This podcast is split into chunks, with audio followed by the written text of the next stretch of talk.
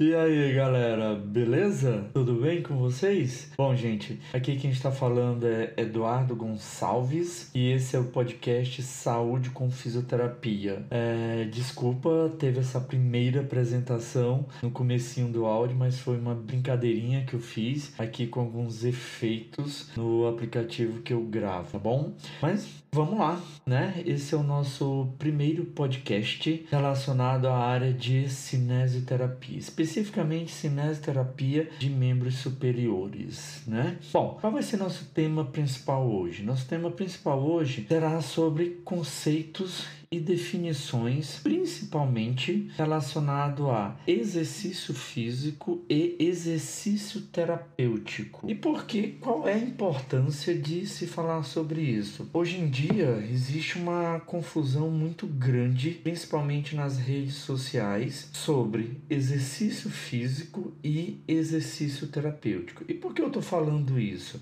Na verdade, tem fisioterapeutas fazendo exercício físico e deixando de fazer exercício terapêutico, assim como tem outros profissionais que também estão confundindo essa ideia aí. Outros profissionais que não são fisioterapeutas estão fazendo exercício terapêutico e deixando de fazer é, exercício é, relacionado à sua área de atuação, beleza? Mas isso a gente vai discutir aí no decorrer desse podcast. Bom, inicialmente, gente, é, a gente não pode esquecer que todas as pessoas, em qualquer idade, elas valorizam a habilidade habilidade de realizar uma função. Ou seja, independente da idade, seja criança, adolescente, adulto, idosos, todo mundo quer o quê? Realizar uma determinada função física da melhor forma possível, sem nenhuma restrição, né? E dessa forma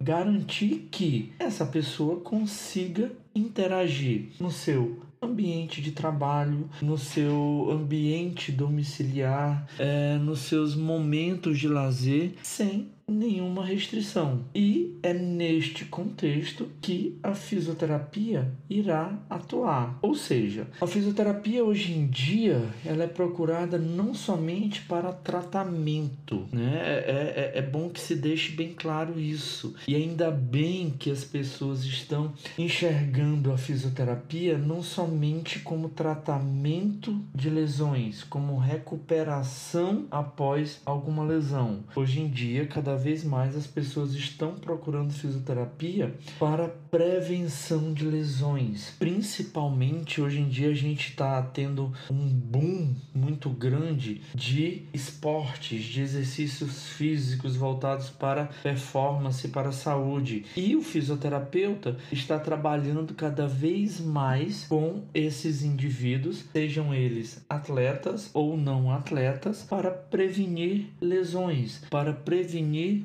futuras complicações, beleza? Então vejam que o leque de atuação do fisioterapeuta ele vai muito além de tratamento de lesões, mas sim em prevenção. Hoje em dia todo mundo já, já sabe que prevenir é, é, é, é, muito, é muito mais barato e econômico do que tratar uma lesão já instalada. Diante disso, as principais características né, é, desse tratamento fisioterapêutico, seja na recuperação após as lesões, ou seja, na prevenção de lesões, é que é um tratamento individualizado, personalizado. É essa a, uma das principais características do atendimento fisioterapêutico. É,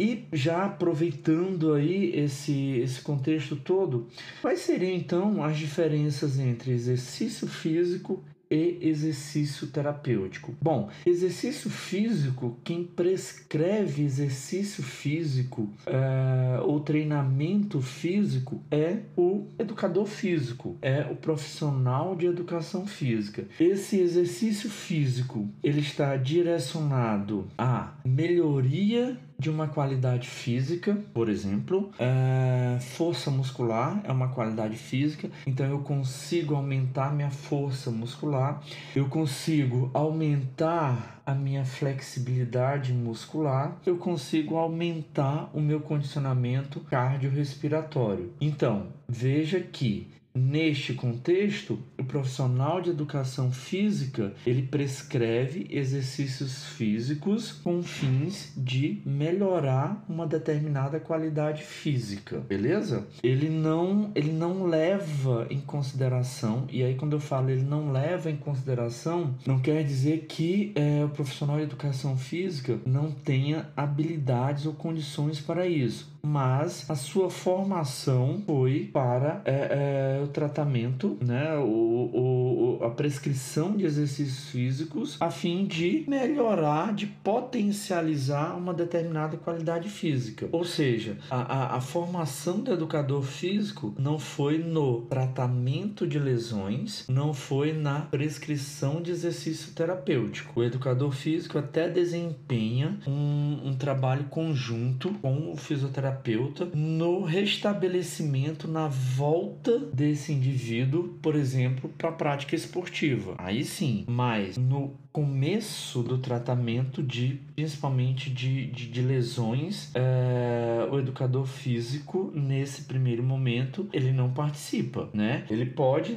até participar, trocando uma ideia com o fisioterapeuta e o fisioterapeuta trocando uma ideia com o educador físico para eles planejarem como será a volta é, deste indivíduo para a prática esportiva ou ainda a volta desse indivíduo para competições no caso de atletas. E o exercício terapêutico? Bom, o exercício terapêutico ele visa tratar ou prevenir é, deformidades, melhorar ou restaurar a função física e prevenir ou reduzir fatores de risco ligados à saúde e também otimizar o estado geral de saúde, beleza? Como o fisioterapeuta consegue é, é, nesse, nesse âmbito todo é, desenvolver exercício terapêutico? Bom, é, para desenvolver exercício terapêutico, o fisioterapeuta ele precisa né, é trabalhar os aspectos da função física. E é sobre isso que nós vamos falar já já. Nós temos vários, é, vários, vários aspectos da função física que devem ser levados em conta na hora de prescrever exercício terapêutico. Um deles é o equilíbrio. O que é equilíbrio? Equilíbrio é a habilidade de alinhar os segmentos do corpo contra a gravidade. Entendam que, para mim trabalhar equilíbrio, é necessário provocar um desequilíbrio. Se eu deixo o, o indivíduo numa superfície estável, sem provocar nenhum desequilíbrio, eu não estou melhorando essa habilidade de alinhar segmentos do corpo. Eu só melhoro a habilidade de alinhar segmentos do corpo se eu provocar desequilíbrio neste indivíduo. Então, por exemplo, é, nós temos um, um, equipamento chamado de disco proprioceptivo, né? É um disco que ele é inflável e quando o indivíduo pisa em cima desse disco, ele provoca uma instabilidade. Por quê? O pé saiu de uma superfície estável, que é o chão, uma superfície plana, e agora ele está em uma superfície oval, inflável, em que pé, a posição do pé nessa superfície inflável, ela se modifica e ele precisa o tempo inteiro adquirir uma nova postura, fazer contração de vários músculos coordenados para manter o seu equilíbrio. Então, dessa forma, eu provoco desequilíbrio. Ah, Eduardo, mas é, eu preciso de um equipamento desse tipo para poder trabalhar equilíbrio é, no meu paciente? Não. Por exemplo, se você empurrar seu paciente em uma determinada direção e ele assumir uma postura contra essa direção na qual ele está sendo empurrado, você também está trabalhando equilíbrio. Por quê? Quando você empurra ele em uma direção, você está desequilibrando o corpo dele. E o paciente, na tentativa de não cair, ele assume uma postura e assume uma determinada força muscular contra a direção na qual você está é, empurrando é, ele. Então, é muito fácil trabalhar equilíbrio e a gente consegue trabalhar equilíbrio em diversas situações,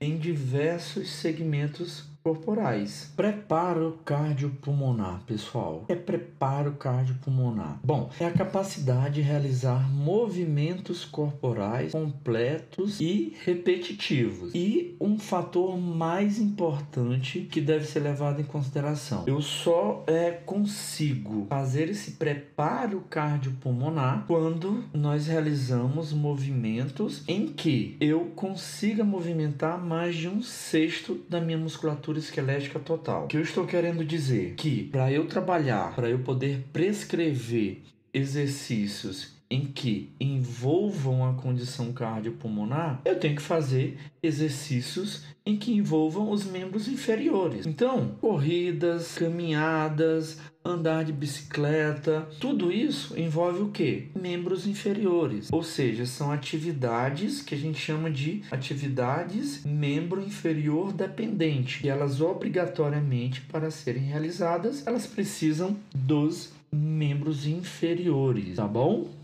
Bom, é, existe um leque de, é, de patologias que realmente precisam desse preparo cardiopulmonar. Hoje em dia, é, a fisioterapia é, cardiorrespiratória é a, a área da fisioterapia que mais utiliza esse tipo de exercício. Então, é, entraria aí pacientes né, em pós-operatório de cirurgia cardíaca, é padrão ouro realizar reabilitação cardiovascular com esses pacientes, pacientes diabéticos, pacientes que ficaram muito tempo acamados, enfim, tá? Existe um leque muito grande para utilização é, desse tipo de exercício. É bom que se diga que é necessário ter toda uma preparação, é, inicialmente calcular, né, frequência cardíaca de repouso, frequência cardíaca máxima, frequência cardíaca de trabalho, estabelecer intensidade a ser trabalhada que normalmente começa aí com 50% é, do VO2 máximo. O próprio VO2 máximo é uma outra variável que tem que ser é, medida, tem que ser testada e nesse leque todo envolve realmente uma série de, é, de cuidados. E a flexibilidade, pessoal? Bom, a flexibilidade é a capacidade que o indivíduo tem de mover é, segmentos ou conjuntos de segmentos corporais livremente sem restrição. E ela é importantíssima é, nas nossas atividades de vida diária, nas nossas AVDs. Eu aproveito a, a flexibilidade também para falar de um outro componente da, da função física que é a mobilidade e que está relacionado diretamente à amplitude de movimento. Ou seja, é, se o indivíduo possui níveis adequados de flexibilidade, ele também possui níveis adequados de mobilidade e, consequentemente, a sua amplitude de movimento está preservada. E se tudo isso estiver em harmonia, ele vai conseguir realizar suas atividades sem restrições. Ah, ah, existem várias condições em que pode ocorrer essa perda, é, essa perda ou essa diminuição, melhor dizendo, da flexibilidade e da mobilidade. Principalmente o imobilismo, né? a falta de movimento. A repercussão direta da falta de movimento é na diminuição da flexibilidade e na diminuição da mobilidade. a coordenação, hein, pessoal?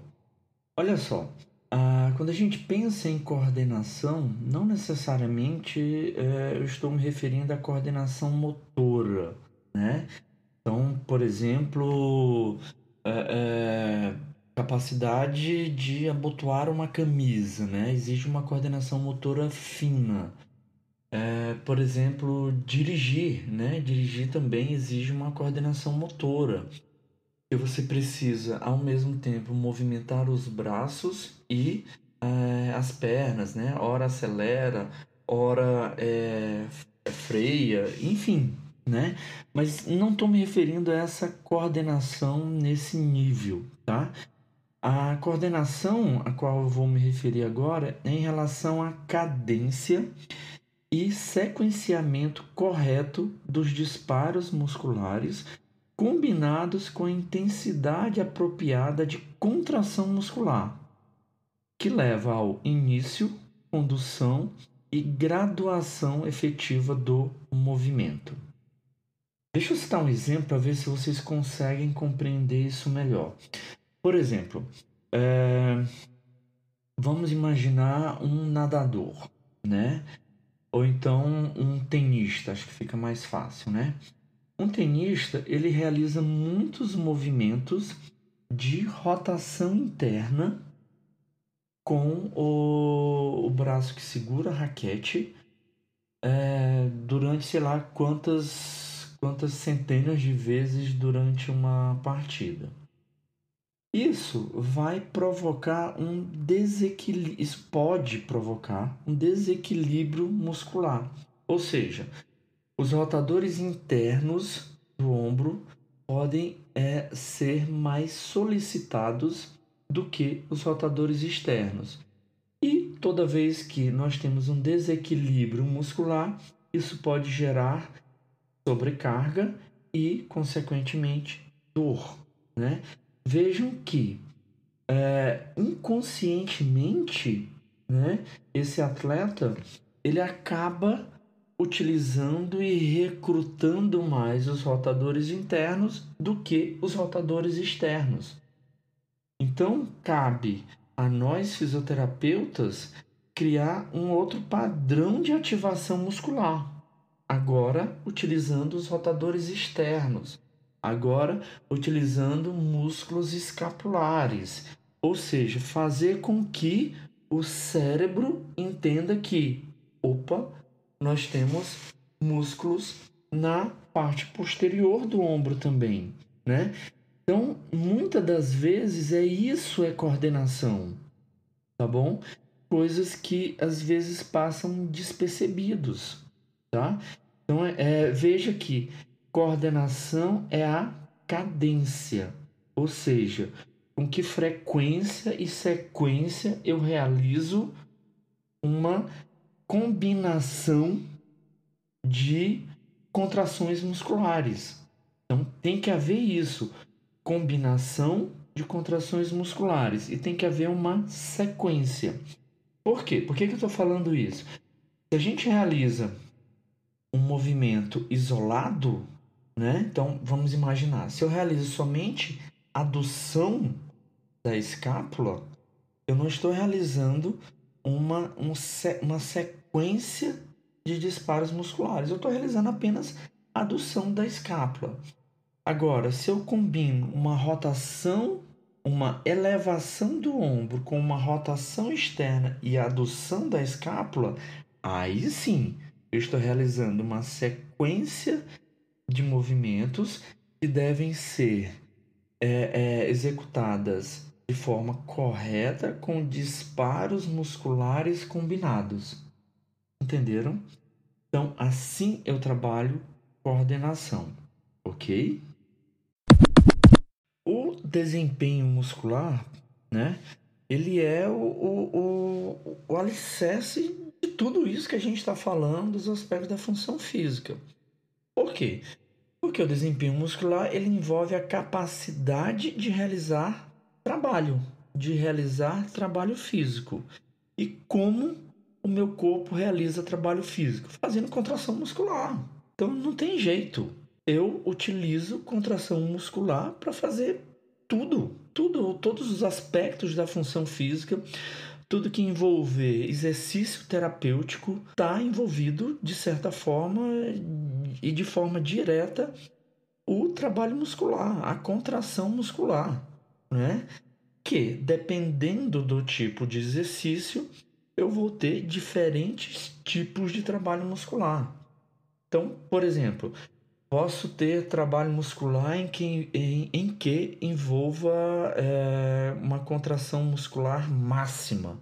E aí eu vou ter a utilização de força máxima. Ou ainda eu posso realizar um trabalho físico é, com movimentos rápidos e cargas, né? E, e sobrecargas submáximas onde aí eu vou ter um outro tipo de, de trabalho que seria de potência muscular. Ou ainda posso também realizar um trabalho físico com cargas baixas e por um tempo prolongado, e aí sim eu vou estar desenvolvendo resistência muscular. Então entendam que é, essa, esse desempenho muscular ele é muito amplo e dependendo do tipo de carga, velocidade de movimento, você trabalha e desenvolve um determinado tipo de força muscular.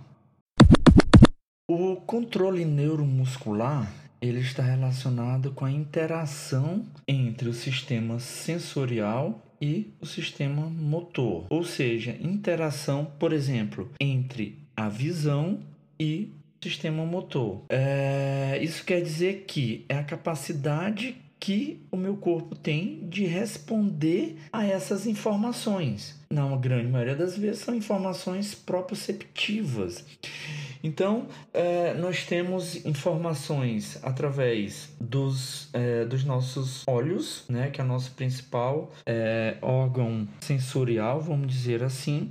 Além disso, nós temos receptores articulares que também mandam informações para o sistema nervoso central e todos eles agindo é, ao mesmo tempo a fim de fazer com que o nosso corpo consiga interagir da melhor forma possível com os objetos é, e os obstáculos ao nosso redor. Né? Isso envolve é, desequilíbrio muscular, isso envolve compensações musculares, como já falei anteriormente, controle neuromuscular. Então, uh, tá tudo junto.